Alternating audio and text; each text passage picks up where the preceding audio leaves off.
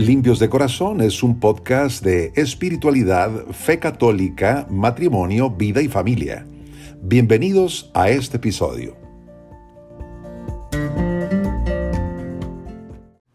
Hola, ¿qué tal amigos? Soy el Padre Eduardo Hayen, les saludo con cariño, con alegría. Y hoy quiero compartir con ustedes un tema que me parece muy, muy importante que lo entendamos bien los católicos para poder tener bien puestos los pies en el diálogo que necesitamos entablar, a veces con hermanos que no comparten nuestra fe, que son hermanos de otras confesiones cristianas. Vamos a hablar el día de hoy del tema de la sucesión apostólica. Para entenderlo hay que ver cómo Jesucristo elige a doce apóstoles y les transmite su mensaje revelado. Todo lo que le he oído a mi Padre, se los he dicho a ustedes. Y dice también, a ustedes no los llamo siervos, sino amigos. Les comunica Jesús su intimidad, les transmite la revelación, y es eh, notable que estos hombres eran rudos, no tenían mucha cultura, era gente sencilla, eran pescadores, algunos de ellos de Galilea, hombres de trabajo, de trabajo rudo. Y por eso dice también San Pablo, llevamos un tesoro en vasijas de barro.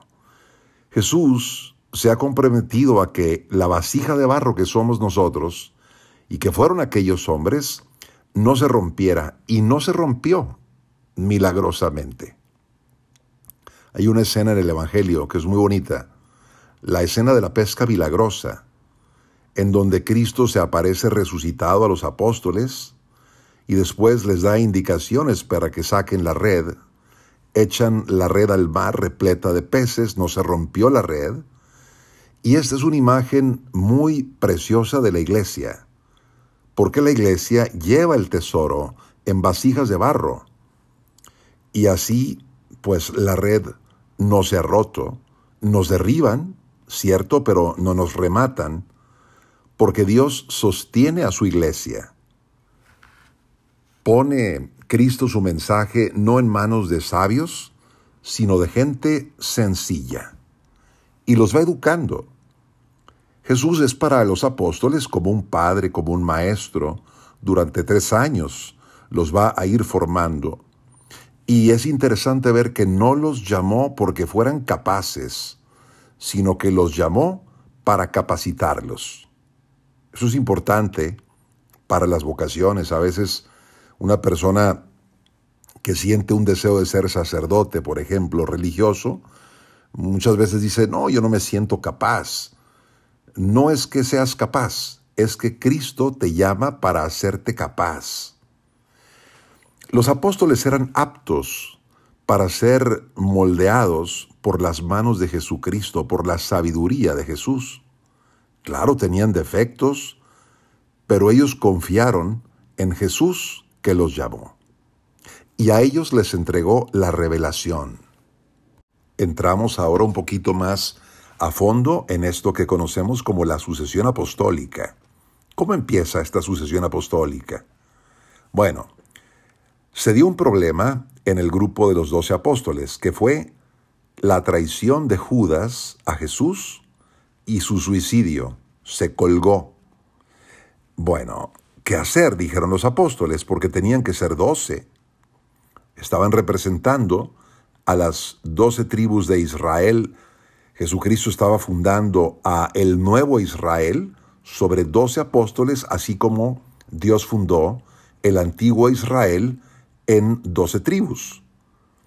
Al faltar Judas, ellos eligieron a Matías, porque Matías había convivido con Jesucristo y antes de Pentecostés fue esta elección de Matías. Y cuando vino Pentecostés, el Espíritu Santo, que descendió sobre la iglesia, sobre los doce apóstoles y sobre María la Virgen al centro de los apóstoles, ahí encontramos cómo empieza la iglesia con lo que se conoce como el colegio apostólico los doce apóstoles, María al centro y así empieza el Espíritu Santo a conducir a la iglesia con toda su fuerza. Luego va a venir la elección de San Pablo. San Pablo es también elegido como un apóstol de una manera del todo especial, porque Jesús sale al encuentro de Pablo camino a Damasco, luego lo va a enviar a Jerusalén, en donde Pablo se va a presentar con los doce apóstoles, y va a pasar a formar parte del colegio apostólico. Entonces vemos cómo la sucesión apostólica empieza con Matías, que viene a suplir a Judas, luego continúa con San Pablo, vendrá después Bernabé, y así sigue la sucesión apostólica transmitiéndose. Bien, ahora expliquemos un poco lo que es la tradición.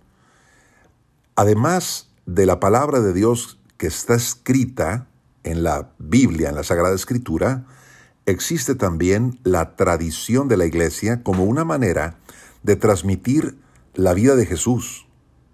Lo conocemos a Jesucristo por lo que se ha escrito de Él, pero también por lo que los apóstoles nos han contado y nos ha transmitido como testigos del Señor. Vemos entonces aquí dos conductos por los cuales se transmite la revelación cristiana. Uno es la Biblia la palabra de Dios escrita, y el otro es la tradición. Y la tradición se transmite a través de los apóstoles y de sus sucesores, que son los obispos. Entonces, aquí encontramos un doble componente, la palabra y los testigos de la palabra. La Biblia no cayó del cielo, se formó en la tierra, por supuesto, con la inspiración, eh, con la inspiración del Espíritu Santo. Pero para que la Biblia haya sido considerada como palabra de Dios, era necesario que hubiera testigos, que dieran testimonio de lo que se, de lo que, de que lo que se decía de Jesús por escrito fuera fidedigno. Por ejemplo, un padre escribe un testamento, en su testamento, lo entrega a su esposa y a sus hijos. Y los hijos y la esposa pueden dar fe de la autenticidad de ese testamento porque conocen muy bien al padre, porque ven que el padre se refleja en ese testamento, ahí está su vida, su voluntad. Entonces, em, se necesita no solamente un papel escrito, sino alguien que autentifique que ese papel es auténtico. Y es así con la palabra de Dios. Eh, la palabra de Dios se debe de interpretar dentro de la vida de la iglesia. Si nosotros sacamos la palabra fuera de la vida de la iglesia, la estamos sacando de contexto. Por eso, la palabra de Dios tiene que ser leída e interpretada en el seno de la Iglesia Católica que fue donde la palabra se escribió. Veamos ahora lo que es el episcopado. Esta palabra la hemos escuchado mucho los que somos católicos y que estamos en ambiente de iglesia, el episcopado mexicano, el episcopado estadounidense. ¿Qué es el episcopado? Fíjate cómo hay una llamada que no solo hace Jesucristo, sino que los mismos apóstoles van llamando a sus propios sucesores. Siempre, claro, es Jesús el que está realizando la llamada a través de ellos. Ya en la Biblia aparece la segunda generación después de los apóstoles y se llama episcopé, el ministerio episcopal. En las cartas de San Pablo se ve a la generación posterior de los apóstoles y se le llama obispos obispo. ¿Qué quiere decir esta palabra, obispo? Obispo significa el que contempla desde lo alto, el que mira en el corazón. Por ejemplo, San Pedro llamaba a Jesucristo pastor y obispo, guardián de nuestras almas, en su primera carta en el capítulo 2.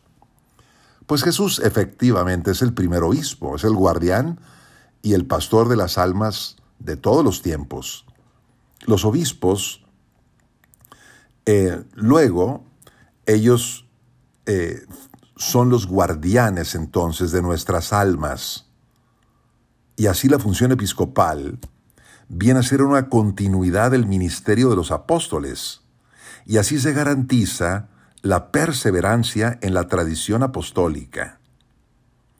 Fíjate cómo este vínculo entre el colegio de los obispos y los doce apóstoles se entiende en una línea de continuidad histórica, ¿no? Es una cadena que viene de Jesucristo, que llama a los apóstoles y empieza la sucesión apostólica, todo vinculado en la historia. Y hay un testimonio muy bonito, histórico, que es el de San Ireneo, en el siglo II. San Ireneo fue uno de los santos padres de la iglesia y fue un obispo en Lyon, en Francia. Y en aquel tiempo, siglo II, eh, empezó a surgir una secta, los gnósticos. Y estos gnósticos pues creían que la verdadera revelación cristiana estaba reservada solamente a unos cuantos iniciados, que eran filósofos, gente erudita. Creían que, que el Evangelio era solamente para ellos, reservado a unos cuantos, pero estaban totalmente equivocados porque como hemos visto ya en otros episodios, el Evangelio es universal y es para todos y no hay secretos. Pues no, ellos decían que eran la auténtica iglesia. Y en ese contexto está San Ireneo defendiendo la verdad católica y apoya sus argumentos en la sucesión apostólica. Y les hace ver que existe una cadena que viene ininterrumpida desde Jesucristo que pasa por los doce apóstoles y la Iglesia Católica hasta el siglo II.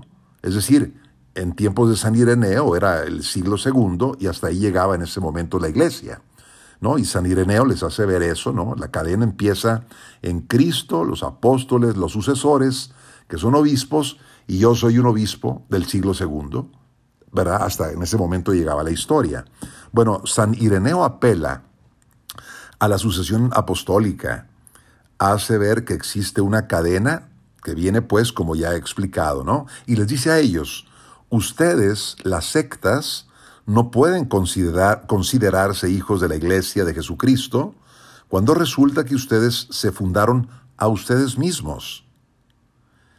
Fíjate, hoy en el siglo XXI, pues se presentan también muchas sectas como la verdadera iglesia de Jesucristo. Pues hay que preguntarles algo muy, muy serio a todos ellos, les podemos preguntar, bueno, ¿y tú eres consciente de que se trata de una congregación, la tuya, que inició en el siglo XX o en el siglo XIX? Si ustedes son la auténtica iglesia de Jesucristo, pues entonces ¿dónde estaban en el siglo XIX o en el siglo XV o en el siglo IX o en el siglo II? Es decir, alguien rompió con la iglesia y se fundó a sí mismo. La iglesia, queridos hermanos, es de origen histórico. Tenemos una sucesión apostólica que viene desde Jesús hasta el siglo XXI. San Ireneo fue este gran testigo de que la iglesia es consciente de esta sucesión apostólica se concentra San Ireneo en la iglesia más grande, más antigua y más conocida, fundada, dice él, y establecida en Roma por los gloriosos apóstoles Pedro y Pablo. Y dice San Ireneo, quien quiere estar en la fe en Jesucristo, tiene que estar en comunión con la fe de Roma. ¿Qué tiene que ver la sucesión apostólica con tu vida y con la mía? A ti te bautizó un sacerdote seguramente, y ese sacerdote fue ordenado por un obispo, y el obispo fue ordenado por otros obispos. Para ser ordenado obispo se necesita en la Iglesia Católica un mínimo de tres obispos que participen en el ritual de ordenación. Bueno, pues estos obispos fueron ordenados también por otros obispos, y así nos vamos en esa cadena de sucesión apostólica hacia atrás, en el tiempo, hasta llegar a Jesucristo. ¿Te das cuenta? Se trata entonces de un instrumento histórico del que se sirve el Espíritu Santo para hacer presente a Jesús, cabeza de su pueblo. Mediante la sucesión apostólica de Jesucristo, es el mismo el que llega a nosotros. En la palabra que nos dan los apóstoles es Cristo que nos habla. En los sacramentos que se celebran en la iglesia es Cristo el que los celebra. Podemos decir, nosotros, hombres y mujeres del siglo XXI, que Jesucristo mismo es el pastor y el guardián de nuestras almas, mediante sus pastores, es decir, sus obispos, que siguen cuidando de nosotros y siguen transmitiendo la sucesión apostólica. Ahora quiero hablarte de algo muy importante, que son los santos padres de la iglesia. ¿Quiénes son los santos padres de la iglesia? Ellos son testigos de la presencia viva de la tradición. Sus riquezas van pasando a la práctica y a la vida de la iglesia que cree y ora. Así nos dice el Catecismo de la Iglesia en el número 78. Los santos padres tienen mucha importancia dentro de la sucesión apostólica. Puede haber santos padres que no fueron obispos, pero la mayoría sí lo fueron, obispos y sacerdotes. Y así se fue formando el cuerpo de la tradición de la iglesia. Son muy importantes los padres de la iglesia porque son testigos privilegiados de la tradición de la iglesia porque vivieron en los primeros siglos del cristianismo. Ellos nos han transmitido un método teológico luminoso y seguro, y además la riqueza que ofrecen sus escritos es enorme. Y esto los hace a ellos grandes maestros de la iglesia hoy y en todos los tiempos. Fíjate, dentro de los estudios de la teología, en el seminario, se estudia una rama de la teología que es la patrología. Eh, y la patrología estudia los escritos de los padres de la iglesia, los primeros siglos del cristianismo. Eh, son, estamos hablando, cuando hablamos de santos padres, de aquellos que vivieron en los primeros siete siglos de la era cristiana. Y cuanto más antiguo es un padre de la iglesia, pues más autorizado es el testimonio que da de Jesucristo. Eh, son sabios realmente son obispos sabios que tienen ortodoxia, es decir, están apegados a la recta doctrina. Su doctrina es sólida, es eh, fundamental eh, y también eh, son santos. Es decir, su santidad de vida también da testimonio de Jesucristo. Estuvieron muy cerca de Jesús en el tiempo, fueron fieles a su doctrina, es decir, fueron ortodoxos y fueron santos, aunque no todos fueron canonizados. Por último, te comparto brevemente el número 79 del Catecismo, que dice algo muy bello. Dice, Dios que habló en otros tiempos, sigue conversando siempre con la esposa de su Hijo amado. Dios sigue conversando con su iglesia. Y esto es a través de la sucesión apostólica. Él sigue estando con nosotros. Él nos habla, nos inspira, nos fortalece y claro, nos sostiene las pruebas también. Camina con nosotros, porque dice el Señor, donde dos o más están reunidos en mi nombre, ahí estoy yo en medio de ellos. El esposo cuida a la esposa porque la ama. Y es así como Jesús está con nosotros todos los días hasta el fin del mundo. Y además dice el catecismo en este punto cómo va introduciendo a los fieles en la verdad plena. Dios va introduciendo a los fieles en la verdad plena y hace que habiten ellos intensamente la palabra de Jesucristo. Gracias a esta sucesión apostólica, vamos conociendo más a Cristo.